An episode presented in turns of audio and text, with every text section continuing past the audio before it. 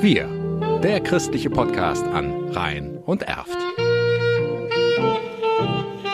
Mit Bernd Hamer. Das katholische Bildungsforum Rhein-Erft bietet professionelle Angebote der Erwachsenen- und Familienbildung und zwar auf Basis des christlichen Welt- und Menschenbildes.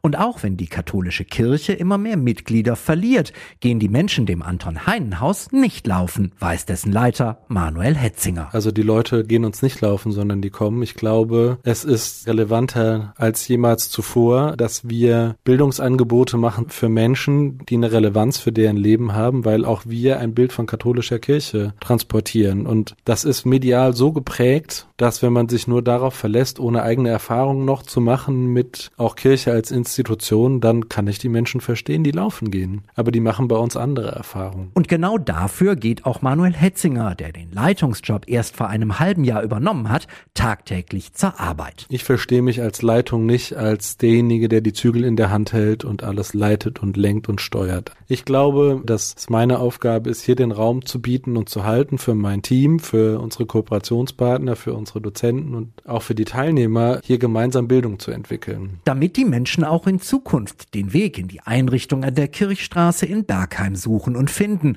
wovon Hetzinger aber absolut überzeugt ist, und zwar aus gutem Grund. Das Bedürfnis nach Bildung oder nach Unterstützung für ein gelingendes Leben, das hört ja nicht auf. Und auch die Fragen nach dem Sinn, nach Werten, nach einem Angebot, an dem ich mich orientieren kann, auch nach Glaubensfragen, das hat nicht aufgehört. Und im katholischen Bildungsforum Rhein-Erft finden Sie all das, sagt auch die pädagogische Mitarbeiterin Alina Mielke Handschumacher. Wir merken ja trotz der Krise, dass die Leute auch sehr gerne kommen, weil die Atmosphäre hier eine ganz besondere ist. Ich weiß natürlich nicht, ob das mit dem katholischen Einfluss zu tun hat oder einfach an den Leuten, die auch persönlich geprägt sind von dem, was sie vermitteln, was sie äh, gerne leben. Und es würde auf jeden Fall was fehlen. Und wer genau wissen will, was das katholische Bildungsforum alles an Angeboten bereithält, der findet das aktuelle Programm im Internet auf bildungsforum-rhein-erft.de.